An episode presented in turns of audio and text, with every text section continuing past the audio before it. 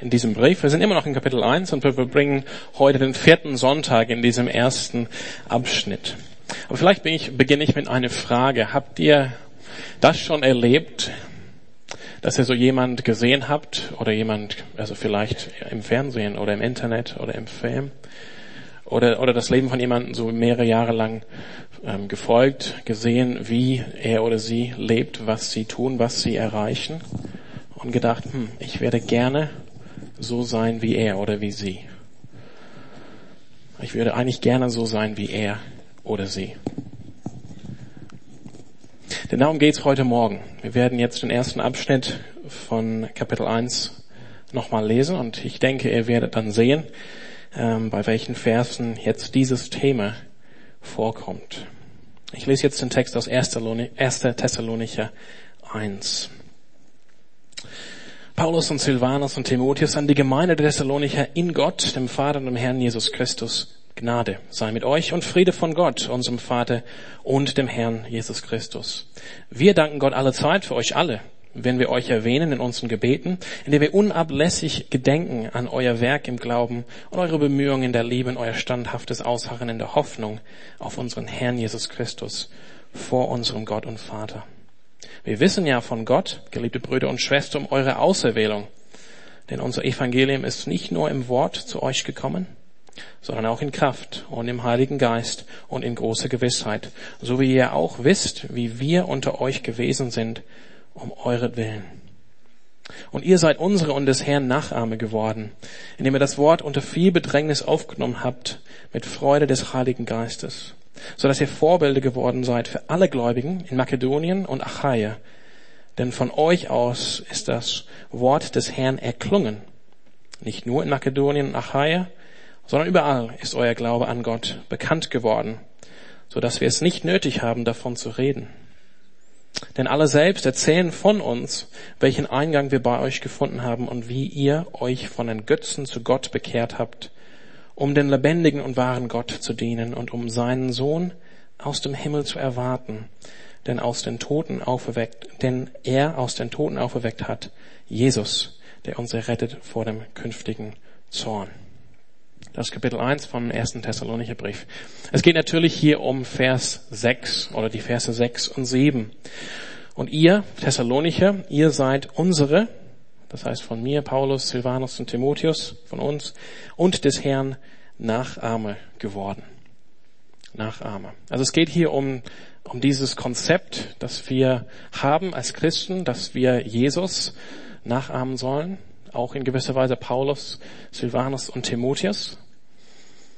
Was hat das mit der ähm, Frage am Anfang zu tun? Ich glaube, wenn wir, wenn wir uns vergleichen mit anderen, wenn wir sagen, ich möchte so sein wie er, ich habe gesehen, wie er das so gut macht, oder was für eine Fähigkeit äh, sie hat, und das ist motiviert durch unser Ego, dann führt das dazu, dass wir eifersüchtig sind, dass wir neidisch sind und dass wir uns vergleichen im Negativen. Im Negativen. Und das machen wir alle. Ich habe es auch diese Woche gemacht. Ich war zum Beispiel gestern Abend hier und habe gedacht, hm, ich wünsche mir, ich könnte tanzen. Aber ich kann es nicht. Also sicher geht's euch auch allen so. Wir sind Menschen. Also was Nachahmung ist, ist nicht das. Es ist nicht aus unserem Ego heraus, jemand anzuschauen und dann eifersüchtig zu werden, weil wir uns wünschen im Herzen, ich wäre so, ich könnte das so oder sogar besser. Sondern es ist motiviert durch Liebe. Letztendlich durch Liebe auf Jesus Christus. Und das werden wir sehen. Ähm, Paulus hat oder Paulus, Timotheus und Silvanus, wie sie hier geschrieben haben, das deutlich formuliert hier im Vers 6. Ihr seid unsere und des Herrn Nachahmer. Letztendlich zielt unsere Nachahmung auf Jesus. Und das ist durch Liebe motiviert. Also nicht durch einen Vergleich und Eifersucht, sondern durch Liebe für Jesus. Ich will so sein wie Jesus. Ich will so sein wie die anderen, die Jesus lieben und dienen, weil ich Jesus liebe und weil er mich geliebt hat. Also darum geht's heute. Nachahmung. Ich möchte jetzt ganz kurz mit euch die Verse 6 und 7 nochmal lesen, denn da ist unser Fokus für heute. Ihr seid unsere und des Herrn Nachahmer geworden. Und jetzt geht's weiter.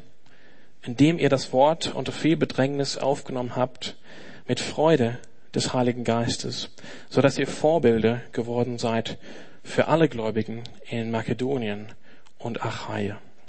Es bleibt nicht bei Nachahmung. Es geht weiter zum Vorbild sein. Und das wollen wir heute miteinander anschauen. Also ganz am Anfang, vielleicht kennt ihr die Stelle 1. Korinther 11.1, wo Paulus schreibt, ähm, ahme mir nach, so wie ich Jesus nachahm. Wer kennt diese Stelle? Und ich glaube, oft bei uns ist so, oder kann vielleicht der Gedanke kommen, hm, das ist ziemlich arrogant von Paulus hier, das zu fordern, dass wir, wir sollen ihm nachahmen. Hier ist es interessant, also ich finde es jetzt nicht arrogant von Paulus und vielleicht sehen wir auch heute warum. Hier ist es nicht eine Aufforderung von Paulus. Ihr sollt das machen oder bitte macht das, sondern das ist eine Beschreibung von Tatsachen. Das machen die in der Gemeinde in Thessalonicher.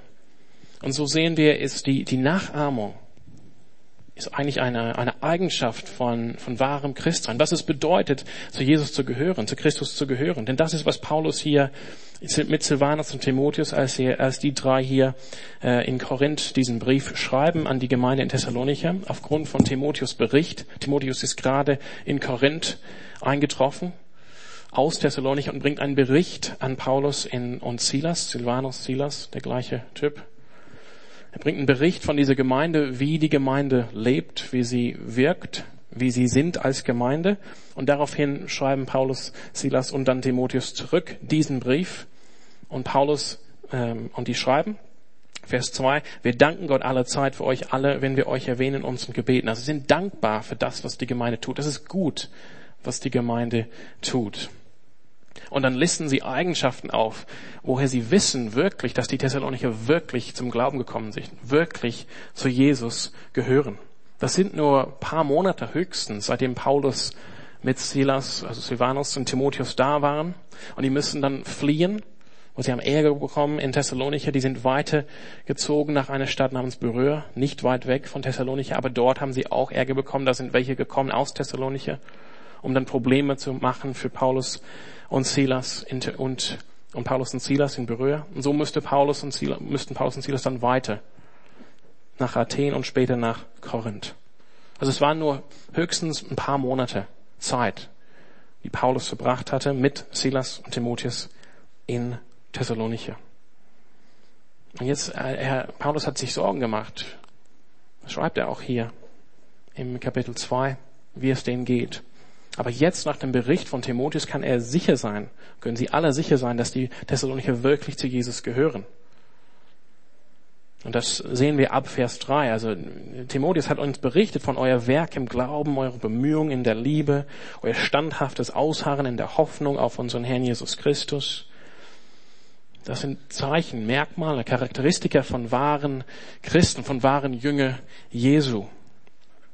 Und dann schreiben sie Vers 4, wir wissen ja von Gott, geliebte Brüder und Schwestern, um eure Auserwählung. Das ist auch ein starkes Statement von Paulus, Silas und Timotheus hier. Wir wissen, dass du dass ihr auserwählt seid von Gott. Dass ihr wirklich zu seinem Volk gehört. Warum? Und dann kommen die, die Eigenschaften ab Vers 5. Und eins davon ist, und ihr seid unsere und des Herrn Nachahmer geworden. Da, deshalb kann ich mir Paulus sicher sein, deshalb kann Silos hier sicher sein, deshalb ist Timotheus sich sicher, der diesen Bericht an uns gebracht hat. Ihr gehört zu Jesus, ihr seid dabei, ihr seid Nachahmer. Also was heißt es jetzt, Christus zu nach, also nachzuahmen? Ist das ein Treibt man das Verb so? Weiß ich nicht. Wir sehen hier sind ähm, drei Dinge. Drei Dinge. Ganz einfach. Vers 6.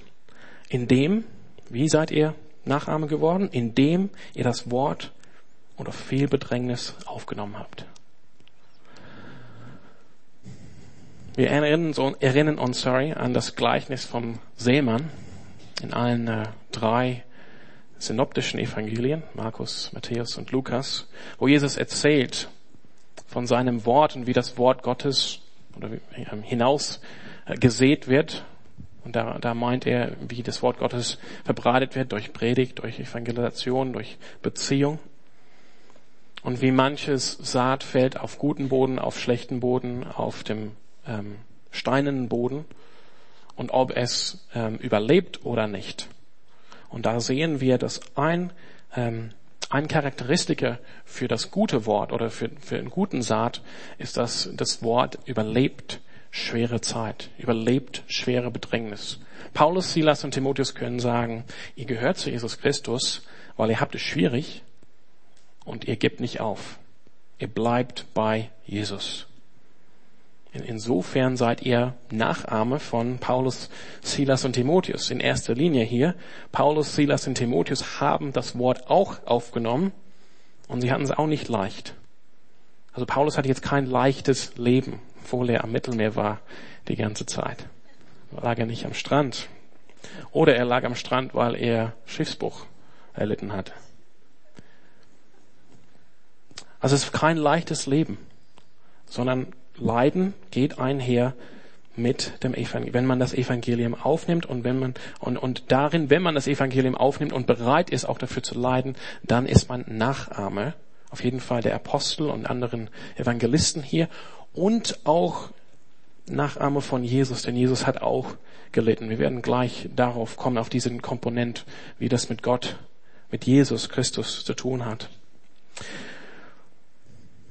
Zweitens, und ihr habt mit Freude des Heiligen Geistes. Also das Wort habt ihr aufgenommen unter viel Bedrängnis und mit Freude des Heiligen Geistes. Das ist auch ein Zeichen von wahrem Christsein, von wirklich das Evangelium aufgenommen zu haben. Nämlich, dass wir nicht nur dabei bleiben bei Jesus, bei seiner Gemeinde, wenn es schwierig wird, und wir werden nächste Woche sicherlich äh, Berichte hören, wie das Christen heutzutage machen, wo es ganz schwierig wird, dass sie bei Jesus bleiben und bei seiner Gemeinde. Aber nicht nur das, dass wir Freude haben. Eine Freude, die nicht menschlich ist. Ich komme nochmal zu diesem Gleichnis vom Seemann. Es ist interessant, aber die Sprache, die hier verwendet wird von Paulus, Silas und Timotheus, ist die, ist die gleiche Sprache, wie Lukas verwendet in seinem Evangelium Kapitel 8, wenn er das Gleichnis erzählt. Wobei in Lukas schildert oder, oder diese Sprache zeigt eigentlich was Negatives. Denn in Lukas sind die Menschen, die mit Freude das Evangelium aufnehmen zunächst, sind die, die dann von Jesus charakterisiert werden, die dann später vom Glauben abfallen. Die sind verglichen mit dem Saat oder mit dem Samen, die dann aufs, äh, auf den steinernen Boden fällt. Also wir sehen hier einen Vergleich zwischen menschlicher Freude, die letztendlich oberflächlich ist, vielleicht emotional, zunächst nur emotional, keine, ähm, keine Auseinandersetzung mit der Wahrheit vom Evangelium, nur auf der Suche nach einer momentanen oder schnellen Lösung oder Linderung von irgendwelchen Problemen, aber nicht wirklich bereit ist, das Wort aufzunehmen, verglichen hier mit Freude vom Heiligen Geist, eine übernatürliche Freude, eine Freude, die von Gott selber kommt. Genau. Darin sind die Thessalonicher auch Nachahme Christi, Nachahme der ähm, den Aposteln, Paulus, Silas und Timotheus. Denn das ist kennzeichnend für Paulus Dienst. Wir wissen, ich habe schon gesagt, er hat kein leichtes, einfaches Leben. Und doch, wenn man seinen Briefe liest, sieht man immer Freude. Besonders natürlich der Philipperbrief, wo Paulus selber ähm, von seiner Freude erzählt und dann auch ermahnt, ihr sollt, ihr, ihr sollt auch immer wieder fröhlich sein, Freude haben. Ich sage es nochmal, seid froh. Und den Brief schreibt Paulus aus dem Gefängnis. Also Paulus hatte Freude. Aber der dritte Grund ist vielleicht für heute Morgen der Schlüssel. Und das lesen wir am, am Schluss von Vers 5. Da heißt es, ihr wisst ja auch, wie wir unter euch gewesen sind um euretwillen. Und dann folgt Vers 6, und ihr seid unseren des Herrn Nachahme geworden. Also wirklich Nachahmung hier, wenn es ganz praktisch wird. Es hat auf jeden Fall einen theologischen Teil, ja. Ich muss mir überlegen, was das bedeutet, zu Jesus zu gehören. Bin ich wirklich bereit, das auf mich zu nehmen, dass ich dann dafür leiden muss? Aber hier hat es einen wirklich praktischen Teil. Die, die Apostel hier, Paulus, Silas und Timotheus, haben ihr Leben mit den Thessalonicher verbracht. Und die haben ihr Leben geteilt. Wir können das in Kapitel 2, Vers 6 und folgende lesen. Also Paulus schreibt Ende von Vers 5, Gott ist Zeuge. Wir haben, als wir bei euch waren in Thessalonich, auch nicht Ehre von Menschen gesucht, weder von euch noch von anderen, obwohl wir als Apostel von Jesus würdevoll hätten auftreten können, sondern wir waren liebevoll in eurer Mitte, wie eine stillende Mutter ihre Kinder pflegt. Und wir sehen uns so sehr nach euch, dass wir willig waren, euch nicht nur das Evangelium Gottes mitzuteilen, sondern auch unser Leben, weil ihr ja uns so lieb, weil ihr uns lieb geworden seid. Ihr erinnert euch ja, Brüder und Schwestern, unsere Arbeit und Mühe, denn wir arbeiten Tag und Nacht, um niemand von euch zur Last zu fallen und verkündigten euch dabei das Evangelium Gottes. Ihr selbst, Vers 10, seid Zeugen und auch Gott, wie heilig, gerecht und tadelig wie bei euch den Gläubigen gewesen seid. Ihr wisst ja, wie wir jeden einzelnen von euch ermahnt und ermutigt haben, wie ein Vater seine Kinder. Also das ist Paulus ja, Zeugnis hier von dem Aufenthalt in Thessalonicher. Ich finde Vers 8 hier ist der Schlüssel. Wir waren willig, nicht nur das Evangelium mit euch zu teilen, sondern auch unser Leben. Wir waren bereit, unser Leben mit, mit euch Thessalonicher zu teilen.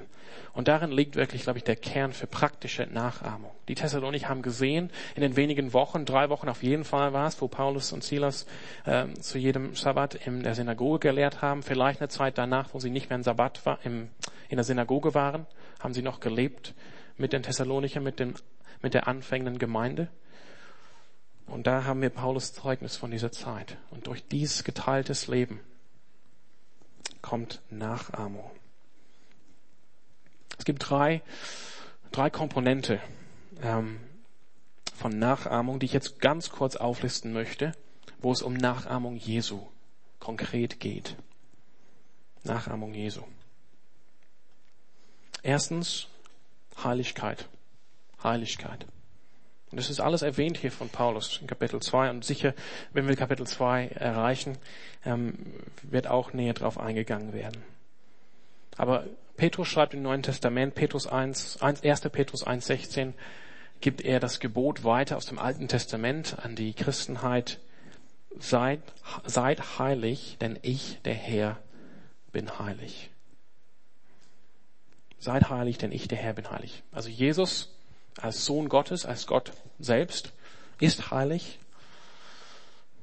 Und das ist vielleicht eine Eigenschaft von Gott, die wir als Menschen überhaupt nicht haben, bis wir zu ihm gehören. Heiligkeit.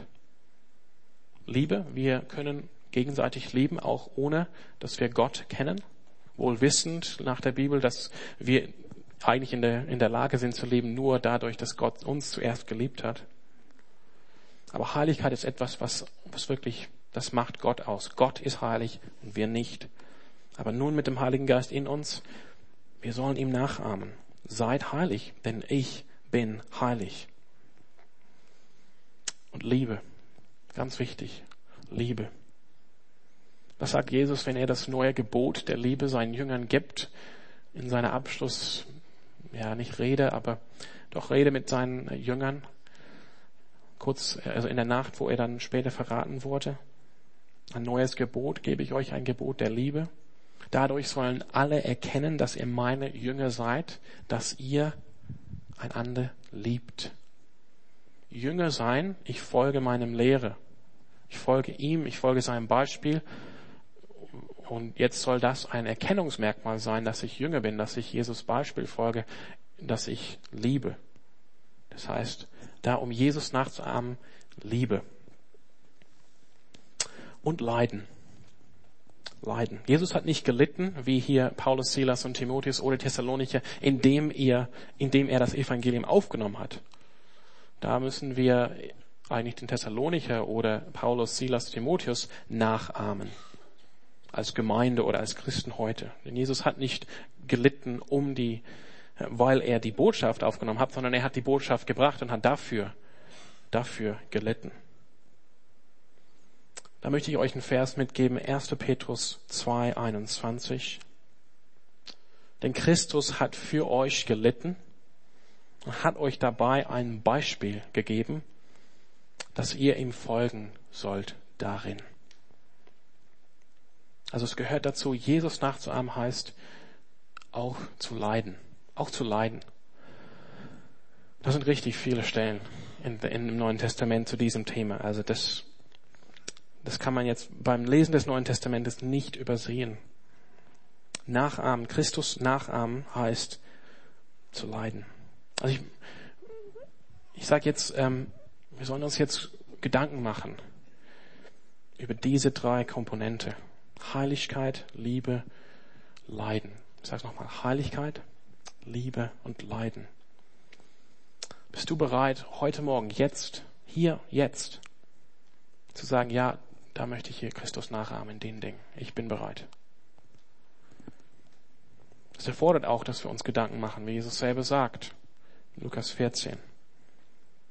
Dass wir uns anschauen wollen, sollen, was der, was es kostet, nachzufolgen. Aber es lohnt sich, heute Morgen, hier und jetzt, diese Frage dir selbst zu stellen. Bin ich dazu bereit? Bin ich dazu bereit? Also Nachahmung ist, ähm, ist, ein, ist irgendwas, was ähm, es über unser ganzes Leben erstreckt. Es macht unser Leben aus, aber es ist auch irgendwas, was schnell geht. Wie gesagt, das war höchstens drei, vier Monate, seitdem die Gemeinde in Thessalonich überhaupt gegründet wurde. Und jetzt kann Paulus schreiben, ihr seid Nachahme Christi geworden. Wir werden nachher noch die Möglichkeit haben, dafür zu beten. Der Nachahmung, weil es zu einem, weil es ein Merkmal ist von wahrem Christsein, dass ich wirklich zu Jesus gehöre, ist es natürlich auch ein Geschenk von Gott. Wir retten uns nicht selbst durch unsere Mühe und deshalb werden wir danach oder nachher beten, dass Gott uns das schenkt. Wir haben jetzt nicht viel Zeit, deshalb möchte ich jetzt ähm, den Vers 7 auslassen, wo es heißt, dass wir dann Vorbilder werden. Aber ich finde es nur interessant, dass die, die die nachahmen, werden dann zu Vorbilder. Das können wir auf jeden Fall mitnehmen.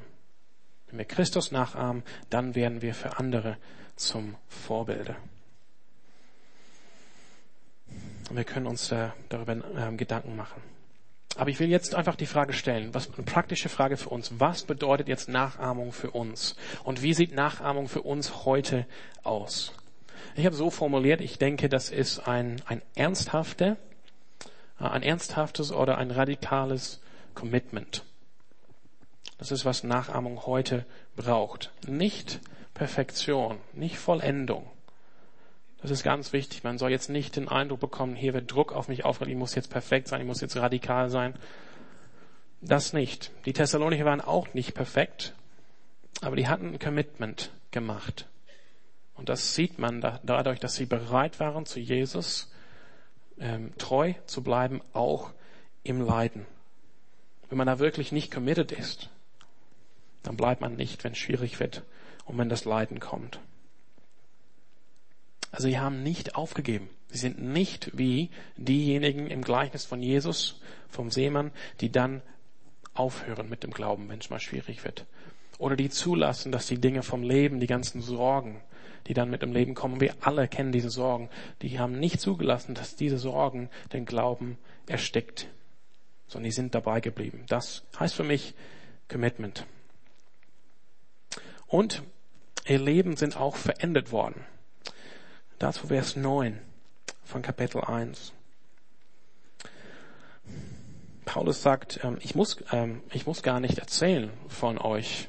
Ich, wenn ich hier in Korinth bin, dann muss ich jetzt nicht sagen, oh, habt ihr von der Gemeinde in Thessaloniki gehört? Nee, denn euer Glaube ist überall bekannt geworden und andere kommen auf mich hier zu, Paulus, oder auf uns, Paulus, Silas, Timotheus, und erzählen, was wir, oder hier heißt es, welchen Eingang wir bei euch gefunden haben oder wie wir unter euch Thessalonicher gewirkt haben, wie ihr von den Götzen zu Gott bekehrt habt um dem Leben, lebendigen und wahren Gott zu dienen. Das Bekehren.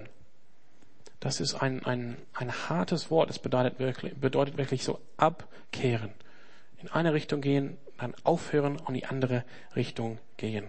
Und dadurch werden Leben einfach vollkommen geändert. Vollkommen geändert. Also ein Commitment, dass mein Leben vollkommen anders wird.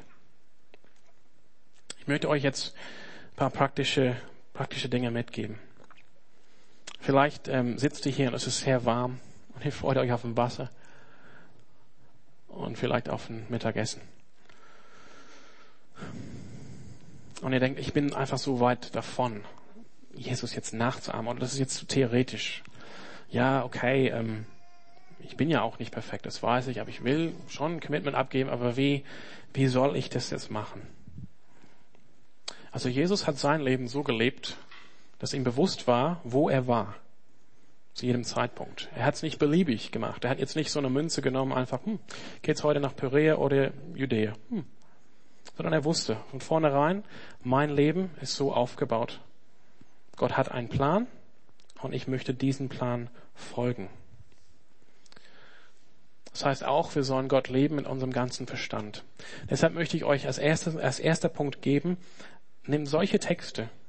Jetzt nicht, vielleicht auch erst wenn es kühler ist, heute Abend oder in den nächsten Wochen und lest solche Texte, meditiere über solche Texte. Ich habe hier ein Buch mitgenommen, das heißt äh, auf Deutsch die Nachahmung Christi. Von daher ist es ziemlich bekannt als das Buch, was dieses Thema am meisten anspricht. Ein ziemlich altes Buch aus dem 14. Jahrhundert.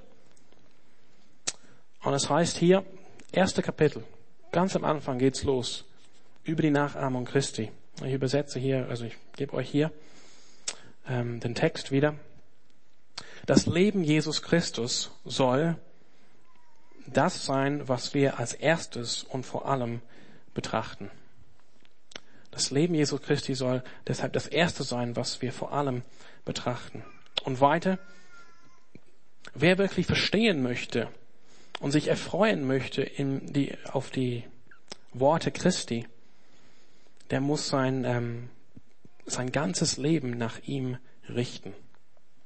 Diese Dinge gehören zusammen dass wir Jesus Leben anschauen und uns dann nach ihm richten. Also das ist ein praktisches Beispiel, äh, eine praktische Sache, die ihr mitnehmen könnt. Ähm, ja, ihr müsst jetzt die Entscheidung treffen. Ja, ich, ich will das. Deshalb muss ich Jesus kennen. Ich muss sein Leben lesen in der, in der Bibel, in, in den Evangelium. Und dann, und dann muss ich die Entscheidung treffen in meinem Herzen, dass ich mich nach ihm richten möchte. Das ist für mich ein wahres Commitment. Und dieses Wort ist jetzt nicht von mir an euch gerichtet als einer, der dieses Commitment schon seit Jahren gemacht hat, sondern ich kämpfe auch mit dieser Sache. Es ist sehr leicht über die Lippen zu bringen, ja, ja, ich habe ein Commitment gemacht, ja, ich, ja, ja. Aber wie sieht es dann tatsächlich aus am Montagmorgen? Wo ist dann da das Commitment, wenn der Wecker klingelt? Ist da das Commitment zu sagen, ja, Jesus, ich bin dabei, ich stehe jetzt auf und lese dein Wort. Da müssen wir uns Gedanken machen. Also der Text, vor allem der Text, wird unser Leben enden und wird dafür sorgen, dass wir Jesus nachahmen. Wenn wir ihn tagtäglich sehen in den Seiten von der Heiligen Schrift, auch in den Evangelien, dann werden wir, das wird eine Wirkung haben auf uns. Das wird eine Wirkung haben auf uns. Dann möchte ich sagen, nimm die Zeit, euch Gedanken zu machen über euer Leben. Stellt euch solche Fragen. Was für ein Mann, was für eine Frau möchte ich denn sein? Wie möchte ich meine Zeit einsetzen? Diese Fragen muss man jetzt konkret vornehmen, dass ich mir Gedanken mache. Daher sage ich, schreib etwas auf. Ich habe hier ein Notizbuch. Also ich würde euch jetzt ermutigen, irgendein Notizbuch anzuschaffen. Und hier sage ich, ich finde es besser, ein Notizbuch zu haben, als jetzt ein Smartphone zu nehmen ich finde, es hat wirklich was, wenn du einen Stift in die Hand nimmst und selber Worte aufschreibst. Das ist was anderes, als wenn sie auf dem Bildschirm sind oder auf dem Rechner, sondern du nimmst die Stift in die Hand und du bist selber dabei, Worte zu schreiben, die dich betreffen, dein Leben, deine Beziehung zu Jesus. Und das, die, die, die, das hat einfach eine Wirkung, dass die wirklich in den Kopf und ins Herz gehen wenn du die aufschreibst. Das habe ich gestern aufgeschrieben zu meinem Leben. Ich kann euch dazu ermutigen, nimm heute Papier oder Notizbuch und schreib auf Ja. Wenn ich committed bin, ich möchte, möchte Jesus kennenlernen. Ich möchte in seinem Wort lesen. Ich möchte sein Leben betrachten und mich danach richten. Und dann schreib auf, was für ein Mann möchte ich sein? Was für eine Frau möchte ich sein? Wirklich. Und dann macht euch Überlegungen. Nicht fünf Minuten und dann, huh, jetzt geht's raus wieder, sondern nimm einfach mal Zeit. Schalte die Dinge aus und nehmt euch die Zeit dafür. Wie möchte ich meine Zeit einsetzen? Wie kann ich das jetzt erreichen? Was, was, kann, was kann mir jetzt persönlich helfen, wenn ich das machen möchte? Ich würde es wirklich konkret werden lassen. Also wenn, wenn es für euch so ist oder wenn es für dich so ist, dass du sagst, ich, ich kann nicht früh aufstehen ähm, oder ich kann es nur schwer tun, dann würde ich mir ernsthaft überlegen, okay, wie kann ich das machen, dass ich meinen Morgen gestalte, dass wenn ich dann mal wach bin, dass ich die Zeit habe, in dem Wort Gottes zu lesen dass ich diese Wirkung auf mich habe für den ganzen Tag.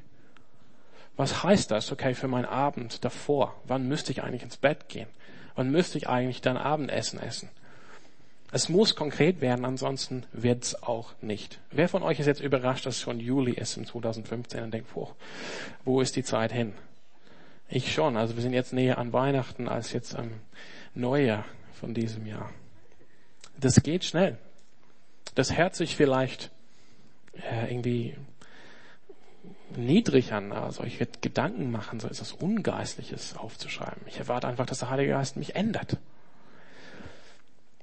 Aber das ist nicht so. Der Heilige Geist gebraucht solche Mittel, um uns zu ändern. Das ist äh, eine, die Frucht des Geistes ist Selbstdisziplin.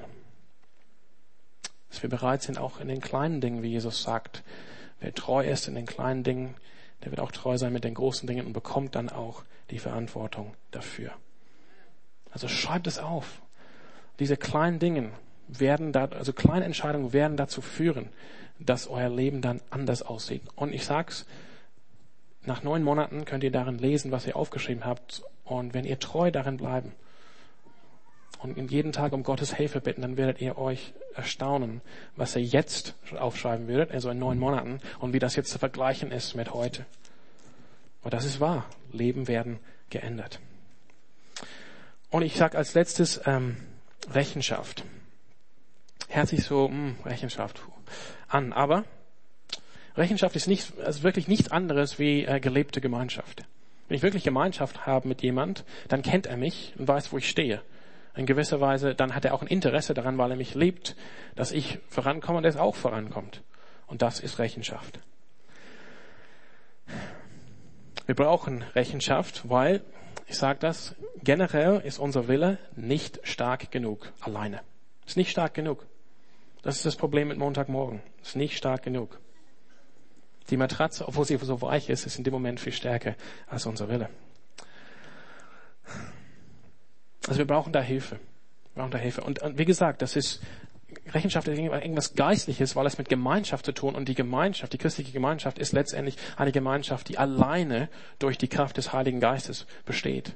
Wir haben hier Gemeinschaft, weil wir alle gemeinsam den Heiligen Geist haben, der uns zu Jesus geführt hat. Ansonsten hätten wir hier keine Gemeinschaft. Wir würden uns jetzt nicht alle treffen, alle von uns hier zu irgendeinem Zweckverein am Sonntagmorgen. Das würde nicht passieren. Aber da wir den Heiligen Geist haben, der Heilige Geist hat uns geführt zu Jesus Christus, hat unsere Herzen geändert. Wir haben jetzt Gemeinschaft miteinander. Das ist was sehr Geistliches. Und ein, das ist sehr wichtig, dass der Heilige Geist durch Rechenschaft in uns wirkt, um, wie es heißt in, in Römer 8, uns ähm, zu dem Ebenbild Christi zu machen. Das, was wir am Anfang hatten mit Wiederherstellung. Das ist unser Ziel mit der Nachahmung. Die Wiederherstellung von allen Dingen. Dass wir vollkommen wiederhergestellt sind. Dass wir heil sind nach dem neuen Menschen, Jesus Christus, und nicht mehr gebrochen sind nach dem alten Menschen, Adam. Also wenn, wenn wir das wirklich wollen, dann lasst uns die Dinge nehmen, die, die Gott zur Verfügung stellt und die Gott in uns wirken möchte. Der Geist Gottes möchte so viel wirken und braucht Rechenschaft. Dass wir das ernst nehmen. Genau. Also, nimm das Wort Gottes. Mach eine bewusste Entscheidung. Ich will Jesus Leben kennen. Ich will Jesus Christus, mein Erlöser, kennen. Jesus Christus ist nicht nur meine Raus aus der Hölle Freikarte. Danke, Jesus. Ich mache jetzt weiter mit meinem Leben. Sondern Jesus Christus ist das Geschenk Gottes. Wenn ich Jesus annehme als Geschenk und mich vollkommen auf ihn richten, dann werde ich ihm nachahmen und ich werde auch ein erfülltes und freudiges, Freude des Heiligen Geistes Leben haben. Deshalb muss ich mir das jetzt bewusst entscheiden. Wie gesagt, nimm Notizbuch, mach es konkret. Nimm dir die Zeit vor, auch wenn du heute jetzt nicht schreiben kannst, mach es jetzt konkret einen Termin vor. Nimm dir die Zeit und schreib diese Dinge auf und nimm die Zeit, über dein Leben zu denken. Und dann sei, ähm, ja, frag nach Rechenschaft. Ich würde euch das wirklich aufs Herz legen wollen. Frag nach Rechenschaft. Also was, ähm, wir sind jetzt, die Zeit ist aus, wir werden jetzt ein Lied singen. Ähm, ja. Dass wir, ja, dass wir der Gemeinde in, nach, in äh, Thessalonich nachahmen. Das, das scheint mir das zu sein, was der Heilige Geist uns sagen möchte aus diesem Text. Paulus, Silas, Timotheus, diese Gemeinde macht es gut. Ich freue mich, wenn unsere Gemeinde diese Gemeinde nachahmt. Und das passiert nur, wenn jeder von uns einzeln entscheidet, das will ich machen. Und dann, wenn wir das, äh, wenn jeder Einzelne das macht, dann machen wir das als Gemeinde. Dann ist die Gemeinde als Ganze, als, als Einheit in der Lage, ähm, der Gemeinde in Thessalonich nachzuahmen. Und das machen wir nicht um irgendeinen Verdienst, sondern wir machen das zu Gottes Ehre damit das Evangelium verbreitet wird. Wir haben das auch gesehen im Text. Nicht für uns, sondern zu Gottes Ehre. Und unser Ziel ist, so wie Jesus zu sein. Amen.